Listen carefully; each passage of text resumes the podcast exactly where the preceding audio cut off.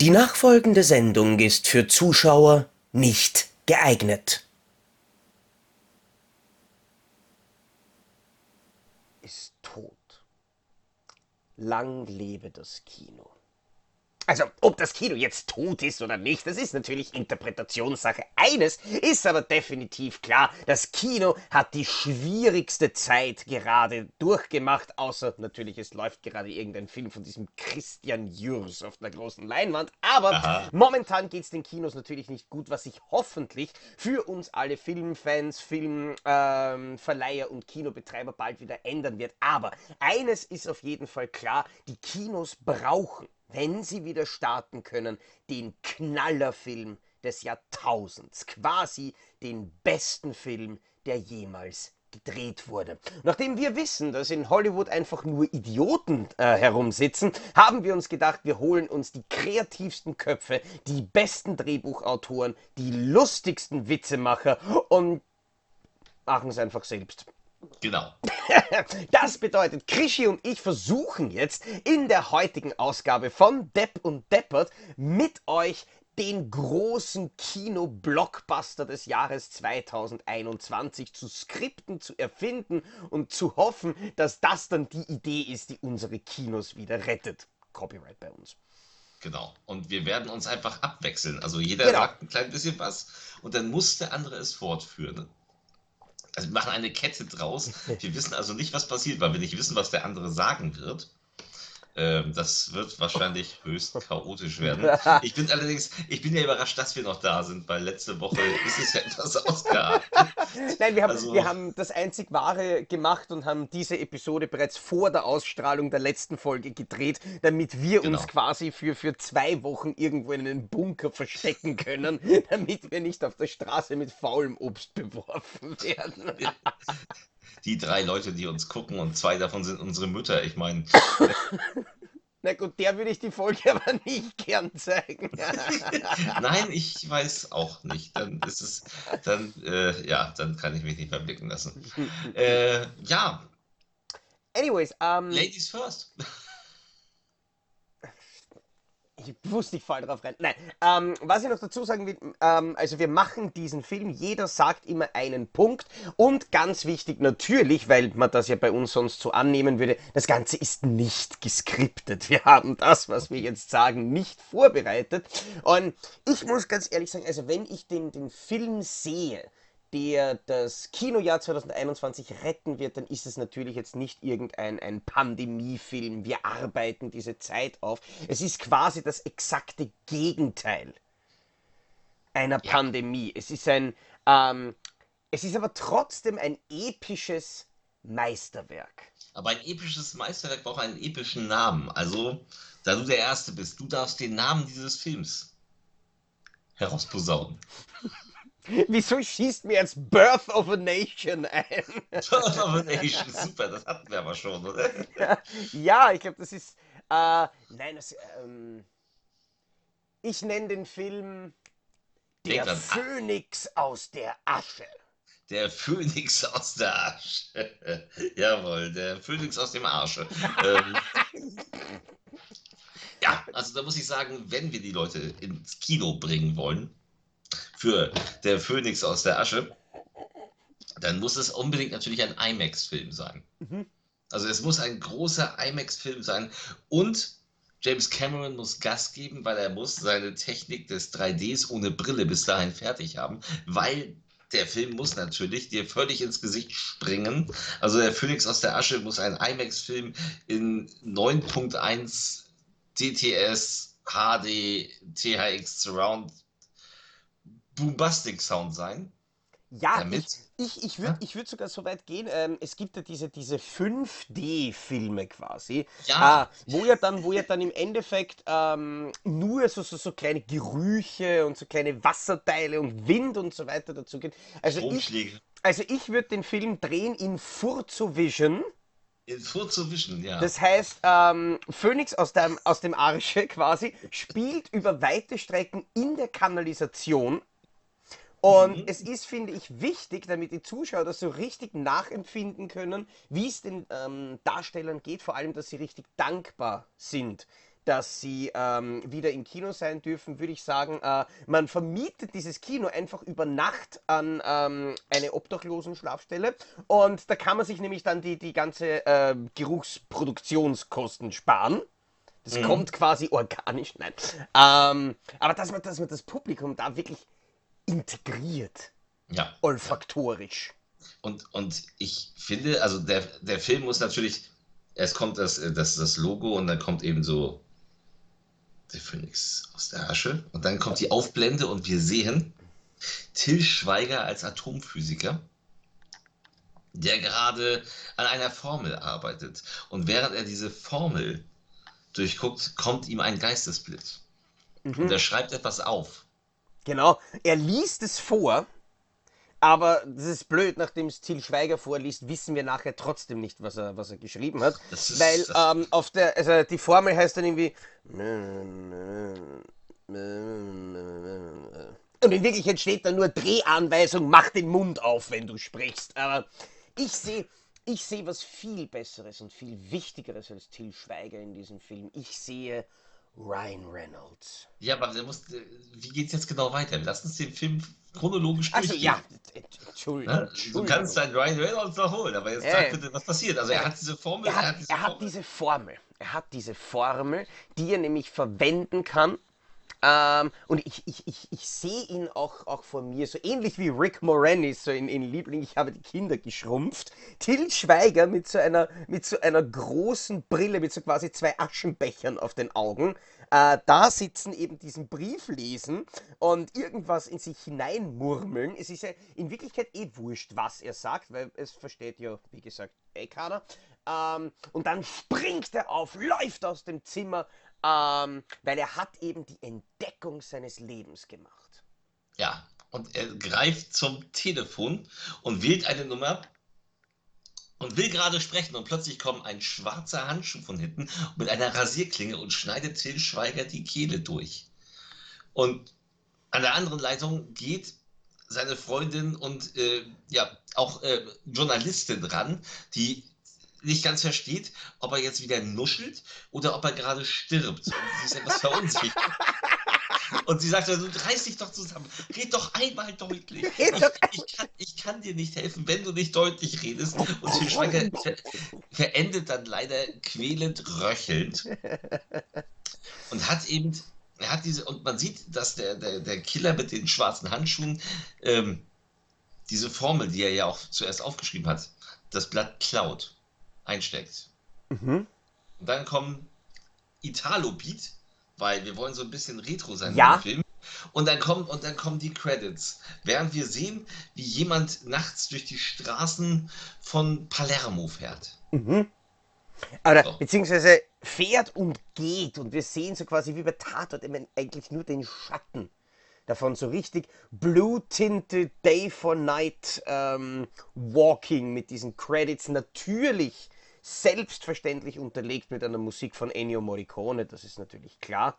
Ähm, Der Posthum. ja, wir, wir graben ihn aus und stellen ihn vor ein Orchester. Der macht das noch. Der macht das. Der, der kann, das- der Der kann das. sogar. Ennio Morricone ist, ist so ein Genie, der kann auch noch Ja. Filme äh, vertonen, wenn er schon tot ist. Den brauchen wir unbedingt und alleine eben der Score, der wird das, der wird das hervorheben, weil, und das wird vielleicht ähm, den meisten Leuten gar nicht aufgefallen sein äh, bis jetzt, wir wollen ja einen wirklich anspruchsvollen Film machen. Ja. Also es soll ja, es soll ähm, der Phönix aus der Asche mehr oder weniger die, die, ähm, die End, das Endzeit-Äquivalent eines, eines The Irishman, eines der Paten sein. Ja, Scorsese, Coppola, Jürs. Das Ja. so, so wird sich in, im, im, im nächsten Jahr dann die, die, die äh, Oscar-Liste lesen. ja, eindeutig. Ja, das war schon eine Idee oder zählt das noch nicht als Idee? Das zählt schon als Idee. Jedenfalls ist dann der Vorspann zu Ende und wir haben eine Aufblende und wir sehen eine Gruppe von Polizisten um diese Leiche herum und sinnieren, während dann die ersten die Leiche wegräumen und ähm, es kommt eine junge Frau, gespielt von ähm, Emma Stone. Emma Stone, die den ermittelnden Detective den übrigens Ryan Reynolds tatsächlich darstellt. Also Ryan Reynolds ist der ermittelnde Detective in diesem Fall, der den Mord an Atomphysiker Till Schweiger aufklären soll. Und sie sagt, Officer. Und er sagt, nein, ich bin Detective. Und sie sagt, Officer, ich habe da was mitbekommen. Und sie schildert ihm, dass sie das Poltern gehört hatte, als Til Schweiger zusammenbrach und das Telefon runtergestürzt ist. Und sie sah noch jemanden weggehen. Es war jemand in einem langen Mantel. Und sie sah, dass derjenige einen Handschuh verlor. Und der ist, äh, den hat sie, die ist runtergegangen, hat diesen Handschuh aufgehoben und sie hat ihn bei sich in der Wohnung. Mhm. Ich hätte ich hätt mir fast gedacht, du sagst so, wie sie gesagt hat, ähm, Detective, ich habe hier was mitbekommen. Es ist weißes Pulver in einem Plastiksäckchen. Wollen wir uns unser gemeinsames Mittagessen gönnen, so wie jeden Tag? Ähm, beziehungsweise, äh, was mir auch ganz wichtig ist, ähm, dass wir halt eben viele verschiedene Stile kombinieren. Also nachdem wir ja vorher schon ähm, den, den Giallo-Stil und Morricone drinnen hatten, ich stelle mir tatsächlich ähm, Ryan Reynolds vor als so schmierigen, privatdetektivartigen Detective, wie damals in seinem klassischen Film Noir.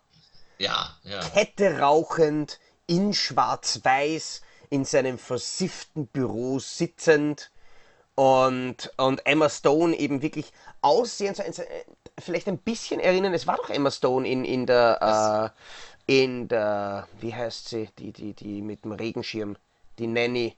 Nein, das war nicht Emma Stone. Äh, du meinst, du meinst Mary Poppins. Ja, das äh, nein, nein, das war nicht Emma Stone. Ah. Ähm, das war, das war hier die andere, die äh, Mission Impossible. Ich weiß es. Ja, Halbwissen, genau. Ja, egal. Ich, äh, äh, ja, ja, aber es war also Emma Stone, klar, ne, im La La Land Outfit, oder? Genau. Ja, genau. Sagen wir so. Und sie im, im, im La La Land Outfit und, und entführt ihn dann halt eben quasi dorthin und äh, Ryan Reynolds natürlich nur mit, mit einem bösen, zynischen, sexistischen Spruch nach dem anderen. Äh, der, der so ein bisschen in dieser Szene, kann man sich auch vorstellen, so diesen Film Noir-Stil eher in die Richtung Sin City abdriften lässt. Ja. Okay. Wie Ryan Reynolds das, das, das bekommt. Und dann kommt aber das, das Spannendste, weil wenn Ryan Reynolds den Handschuh in die Hand bekommt, ja, er schaut den nicht an, er schickt den nicht an irgendein Labor. Er riecht dran. Und dann isst er ein Stück davon. Und dann hat er eine Vision. Genau. Blitze. Blitze in seinem Kopf. Ja. Die verwirrende Bilder zeigen. Ein kleines Mädchen, das einen Winnie Pooh-Film guckt. Dann er selbst in dem Winnie Pooh-Film drin. Völlig verwirrt. Er sieht Drogen in Las Vegas, die er genommen hat, während er irgendwie mit einem, mit einem riesigen Winnie Pooh kuschelte. Und dann hören diese Blitze wieder auf und er ist völlig verwirrt, ob er, ne, ob er an seinem Verstand zweifeln sollte. Ja. Ja, genau, weil dann haben wir, dann haben wir quasi diese, diese klassische Uhrwerk-Orange-Szenerie ja auch wieder drin. Ja, mit mit ja. Ryan Reynolds quasi als, als Malcolm McDowell, der diese, diese Visionen sieht. Und im Endeffekt kommen, ähm, werden wir dann quasi in die Welt des, des Detective Ryan Reynolds eingeführt. Der ist ähm, mehr oder weniger eine Art äh, hellsichtiger, hellfühliger, weil das ja so ein tolles Konzept ist, das bereits bei, bei ganz vielen anderen Krimis sehr, sehr ähm, gut war. Ähm, und er kann eben dadurch, dass er die Spuren direkt in seinen Körper aufnimmt, ähm, kann er Dinge ablesen, die dann für den Fall interessant sind. Und dadurch hat er jetzt eben von dem Handschuh, hat er eine Idee bekommen und folgt dieser Idee. Und ich sehe ihn dann ähm, quasi bei einem großen Schloss anläuten. Ja, denn er hat kombiniert Winnie Pooh. Ja, er hat kombiniert. Er hat kombiniert, dass diese Winnie Pooh-Vision ihn an einen alten Schulfreund erinnerten, der ein Adliger war. Und zwar hieß der Typ nämlich Christopher Robin und deswegen wusste er, dass er von Winnie Pooh die Vision mhm. haben müsste. Also fährt er zu dem Schloss und ist erstaunt, als er klingelt und plötzlich eine barbusige Kirsten tanzt, die Tür öffnet und fragt, wer sind Sie? Und Ryan Reynolds steht natürlich vor ihr und sagt, "Ah, Entschuldigung, ich bin Detective Motherfucker. Wir, ich, ich finde, die, die Charaktere müssen auch coole Namen haben. Also ich finde, Detective Detec- Motherfucker ist, das ist so richtig Ja, subtil doch. eigentlich schon fast. Das ja. ist so, ja, wer würde damit rechnen, so einem Film? Ja, also Detective Motherfucker geht dann in dieses Schloss hinein und dann sieht ihr den Schlossherrn, gespielt von Adam Sandler. Und Adam Sandler dreht sich um, schaut Ryan Reynolds an und sagt, so, so, so sieht man sich wieder. Und dann, in dieser Sekunde, fällt ein riesiger Gesteinsbrocken vom Himmel, so ein kleiner Meteoriteneinschlag, pfuack, fällt mitten auf Adam Sandler drauf und wir sehen quasi, wie Ryan Reynolds dasteht und quasi der, der Stein am Boden vor ihm einschlagt. Er wird mit dieser ganzen Sandler-Soße übergossen. Und das Einzige, was er macht, ist, zündet sich eine Zigarette an, dreht sich um zu Emma Watson und sagt, könnte ich den Handschuh nochmal haben? Und in dem Moment wacht Adam Sandler schreiend auf, weil er hat geträumt, er sei Ryan Reynolds gewesen, der Adam Sandler so sehr hasst, dass er ihn tot sehen möchte. Und jetzt ist Adam Sandler, der, der Adam Sandler spielt, in einem Film, der vorab eine Fiktion war, jetzt plötzlich den wahren Adam Sandler, der an schwersten Depressionen leidet, weil er einst die Rolle des Waterboy Ryan Reynolds vor der Nase wegschnappte. Der wollte so gerne den Waterboy spielen und war auch schon ganz heiß drauf, in Deutschland als von Super Richie synchronisiert zu werden. Und dann kam Adam Sandler und hat mit seiner Star Power aus Happy Gilmore gesagt, ich möchte die Rolle und Ryan Reynolds, wer war er damals schon? Mhm. Ja, ähm, hat damals den Kürzeren gezogen. Das hat Ryan Reynolds Adam Sandler nie verziehen. Deswegen durfte Adam Sandler auch nicht seinen besten Kumpel in der Bar bei Deadpool spielen. Ne? Schade, für, schade für Adam Sandler. Schade für mich vor allem, das hätte den Film sicher besser gemacht. Und jetzt, jetzt ist ein depressiver Adam Sandler, der erstmal in einer Arthouse-Einstellung drei Minuten lang geheult hat und bis, bis die Augen knallrot waren und wirklich gezittert hat am ganzen Leib, also eine Performance hinlegte, wie sie ein Daniel Day-Lewis nicht besser könnte. Und er guckt dann auf sein Handy und sieht, dass Ryan Reynolds ihn auf Facebook blockiert hat. Wobei, wobei man aber wirklich dazu sagen muss, Daniel Day-Lewis, was spielt der für Rollen? Der spielt den Linken. Also so Sachen, wo er sich wirklich mit, mit, mit der Zeit, mit der Geschichte, mit dem Charakter auseinandersetzen muss. Dafür, dass der Adam Sandler äh, drei Minuten lang blärt wie ein Schlosshund, braucht er sich in Wirklichkeit nur äh, Moment, die Moment, Reviews Moment. von seinen letzten Filmen Nein, durchlesen. nein, das siehst, du, das, siehst, das siehst du ganz falsch. Weißt du eigentlich, wie lange sich Adam Sandler auf die Rolle Adam Sandler vorbereitet hat? Ein Leben lang. Und das Stimmt. hat Daniel Day-Lewis noch nie gemacht. Na, siehst du das Genie darin? Das ist so blöd, dass es schon wieder genial ist. Okay, also wir haben jetzt quasi, wir haben jetzt mehr oder weniger einen, einen First Act Break gemacht, einen kompletten, und haben jetzt mehr oder weniger alle zuvor eingeführten Charaktere wieder aus dem Film gestrichen, Ja. fangen neu an. Und was ich jetzt aber möchte, ich muss jetzt der Handlung ein bisschen vorgreifen. Weil, was ich finde ich für einen absolut guten, massentauglichen Kinoblockbuster mittlerweile auch gehört, ist, dass der Film nonlinear erzählt wird. Natürlich. Also, dass das, was wir bis jetzt gesehen haben, natürlich nicht das Anfang von der Geschichte ist, sondern dann eigentlich das Ende. Das heißt, ähm, nachdem wir ja quasi die Geschichte von diesem, von diesem visionären Ryan Reynolds hatten, war dieser Traum, den Adam Sandler hatte, jetzt aber auch eine Vision. Und er sieht das und liest dann, wenn er aufwacht, eben am Handy den Namen Ryan Reynolds und macht sich in die Hose, weil er weiß, dass dieser Tag, den er jetzt gerade begonnen hat, damit endet, dass er vor Ryan Reynolds steht und von einem Felsen zermanscht wird. Und jetzt wird quasi in bester Memento-Art dann der Rest von diesem Film quasi fast rückwärts erzählt, dass Bis zu einem gewissen Punkt aber auch nur. Genau, dass er versucht, herauszufinden, wie es dazu kommt, dass das passiert und er das aber im Endeffekt vielleicht noch verhi- verhindern kann. Und kurz bevor wir es erfahren können und wo Adam Sandler in der Vergangenheit auf Ryan Reynolds trifft und als einziger aber weiß, was passieren wird, während Ryan Reynolds es nicht weiß, friert das Bild ein, es wird schwarz. Und es kommt eine Einblendung 30 Jahre zuvor. Und wir befinden uns in Hamburg.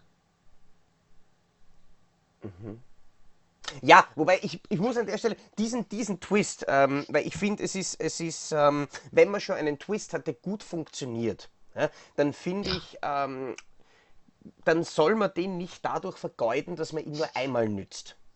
Also Genau. ich finde find gerade solche, solche Kleinigkeiten, wie dass man eben dem Publikum vortäuscht, dass gewisse Dinge passieren, die dann aber eigentlich nur ein Traum sind, das sind ja Dinge, auf das stehen die Leute wirklich. Ja. Das ist ja einer der beliebtesten Plotpoints, das müssen wir mindestens fünfmal machen. Und während du uns jetzt nach Hamburg gebracht hast, habe ich noch vorher gesagt, das absolute Ende von dem Film. Ja, da kommen wir nämlich dann eben wieder zu diesem quasi untäglich größtes Murmeltier-Kreislauf, ist dann tatsächlich die schon gezeigte Szene, wo Ryan Reynolds und Adam Sandler sich gegenüberstehen. Und dann passiert folgendes. Ryan, äh, Adam Sandler schaut quasi nach oben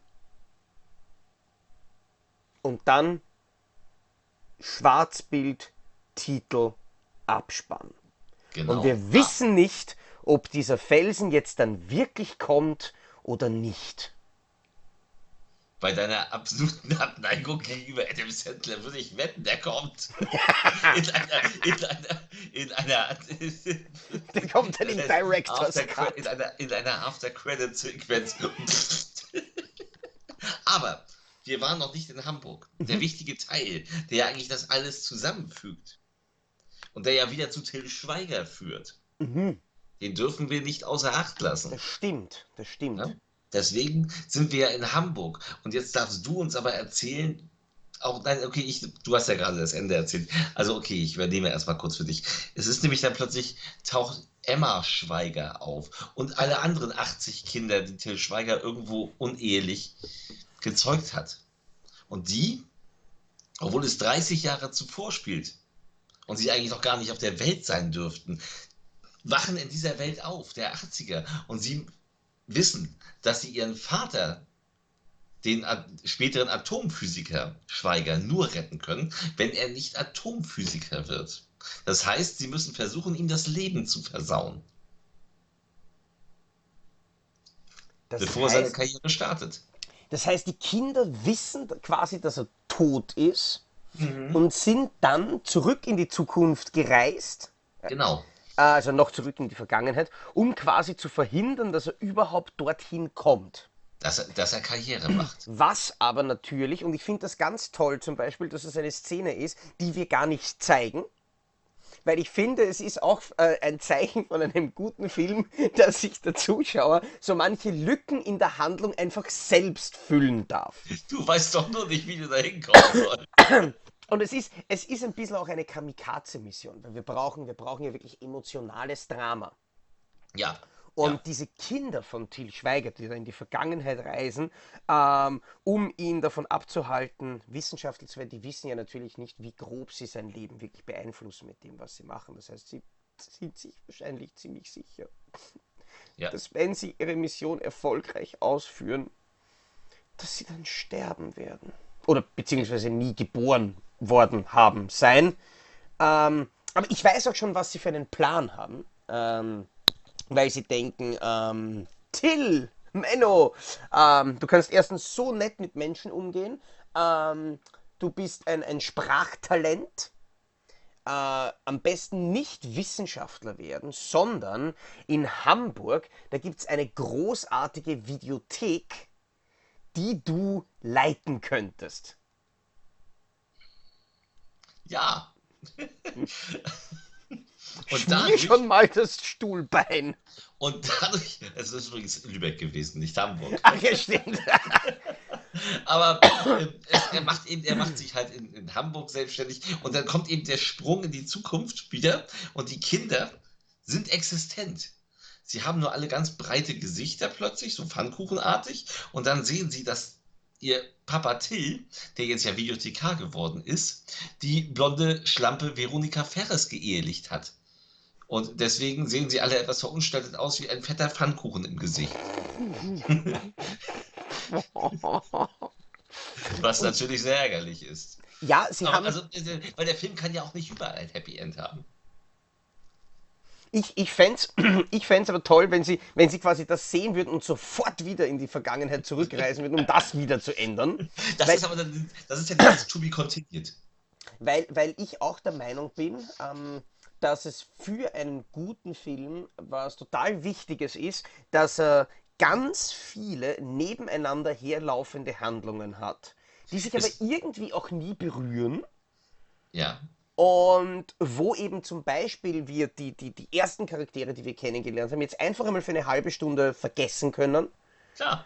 Wir sehen jetzt eine komplett andere, so wie wenn wir uns auf Netflix quasi verdrückt haben und statt der zweiten Folge von The Boys einmal ganz kurz abgebogen sind und eine Folge Life in Pieces aufdreht haben. Ja, zum Beispiel.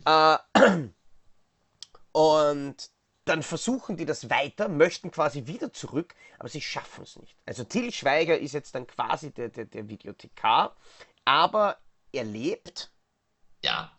Mit Veronika Ferres. Was für ein Leben. Und es gibt eine zweite After-Credit-Sequenz übrigens noch. Noch nach dem Logo des Verleihers kommt die zweite After-Credit-Sequenz. Du siehst die Kinder, wie sie es doch geschafft haben, in die Vergangenheit zu reisen. Sie haben aus ihrem Vater einen McDowells-Mitarbeiter gemacht, der gerade die Fritten machen darf. Und sie sehen, dass sie äh, irgendwie hager sind und ganz, ganz zickig sind. Und dann kommt ihre Mutter um die Ecke und er hat Katja Riemann geehelicht. Und alle so, nein, wir wollen Veronika zurück. Und dann ist der Film zu Ende. Und es wird Standing Ovations geben. dann ist, dann ist der Film wirklich ganz zu Ende. Ich meine, das, das, Einzige, das Einzige, was wir nur noch brauchen, ähm, ist, dass wir eben quasi dann wieder ein bisschen den, den, den, den Schluss finden. Was macht jetzt dann eigentlich Adam Sandler den ganzen Tag auf seiner, auf seiner quasi furchterfüllten Suche nach Ryan Reynolds, wo er ihn ja quasi eigentlich sucht, weil er ja weiß, es passiert was mit ihm, aber andererseits auch irgendwie ihm aus dem Weg gehen muss, weil er ja glaubt, ähm, dass er deswegen dann stirbt. Ja. Aber sie treffen sich ja, also er, er weiß, dass, dass er auf dem, dass, dass er Ryan Reynolds irgendwo auf dem Netflix-Gelände finden kann. Weil der gerade wieder eine großartige Actionkomödie Mhm. für Netflix dreht, während Adam Sandler nebenan sieben Komödien parallel dreht. Genau, mit die, einer die bis, Kamera. Die bis, die bis Mitte des Jahres auf Netflix veröffentlicht werden. Mhm. Teilweise bis zu zweieinhalb Stunden lang übrigens. Und natürlich mit Kevin James in acht Rollen. Natürlich. Wobei verteilt. gut, bei Kevin James acht Rollen hat ja allein sein Bauch. ja, wobei mittlerweile auch nicht mehr ganz so sehr, aber egal. Ähm Nein, ich finde, ich glaube, ich glaube, es reicht. Nein, ich bin, ich bin, ich bin der Meinung, das ist wirklich, also das wird ein, ein Bombenerfolg. Ja, ja. also ich, ich sehe Standing Ovations, ich sehe Ja. einen weinenden Mario Adolf, der sich einfach an die goldenen Zeiten des Kinos zurück entsinnt, als er bei unserer äh, Premiere sitzt. Und äh, ja. Na, und vor Veronika allem, Ferres, Veronika Ferres, die uns verklagt, leider scheitert und deswegen nicht nur die Gerichtskosten, sondern auch eine Entschädigung an uns zahlen muss, äh, jeweils im Wert äh, in der Höhe von 500.000 Euro, mhm. woraus wir dann natürlich dann irgendwann Phoenix aus der Asche 2 bis 8 drehen. Nein, nein, nein, nein, nein, nein, nein. Als nächstes würden wir dann eben eine romantische Beziehungskomödie drehen. Wenn ihr das wollt, schreibt uns das. Oder wenn ihr noch mal wollt, dass wir so eine Sache erfinden, gebt uns auch Aufgaben vor. Ja. Ihr, ihr, zwei, ihr zwei da draußen, die uns seht und hört. Also für den, uns. für den Fall, wir können das jetzt tatsächlich einmal sagen, ich meine, ich weiß nicht, wie viele von unseren Zuschauern diese klassische Serie Whose Line Is It Anyways ähm, kennen. Das ist mehr oder weniger eine amerikanische Comedy-Stand-Up-Improv-Show, wo nämlich tatsächlich Ryan Stiles, der den Herb in äh, Two and a Half Men spielt, einer der lustigsten Comedians ever ist. Also das hätte man ihm nie zugetraut, dass der so genial ist. Ähm, Ihr könnt uns gerne irgendwelche Ideen, Anreize, Themenvorschläge, ähm, Bruchstücke, Immer. irgendwas, was euch äh, einschießt. Ich glaube, ihr wisst mittlerweile, wir machen eh alles. Ich bin dabei. Äh, in die Kommentare posten, aber ganz ehrlich, ich bin, ich bin echt der Meinung, dass das, das, das Kino ist gerettet. Eindeutig, eindeutig. Jetzt muss es nur noch aufmachen. Ja, warte, warte, warte, wart, äh, ich probiere mal kurz was. Hm? Uh, hell, yes, yes. Is this is this uh, Mr. Spielberg? Yes. I just need twenty-five million dollars. Hello? Hallo? Und, okay. und ich glaube, glaub, er ruft zurück. Ja, bestimmt. Übrigens, be bevor wir jetzt Schluss machen, ein Gast da fehlte heute ja. Ja. Nein, stimmt. Heißt, mir fällt, mir ja. fällt ein, wir haben, wir ja. haben Oh, es wird wach. Ich, ich wollte gerade sagen, also so spannend dürfte die Idee von Phoenix aus der Asche für ihn nicht gewesen sein. um, um, es den Leuten, die es als Audio-Podcast hören, äh, mein Kater liegt äh, hinter mir auf dem Stuhl. Ich musste mir einen anderen äh, Sitzplatz holen, weil sonst sitze ich auf dem. Aber man sieht, äh, die Katze schläft und man möchte sie nicht wecken. er hat einen harten Tag hinter sich.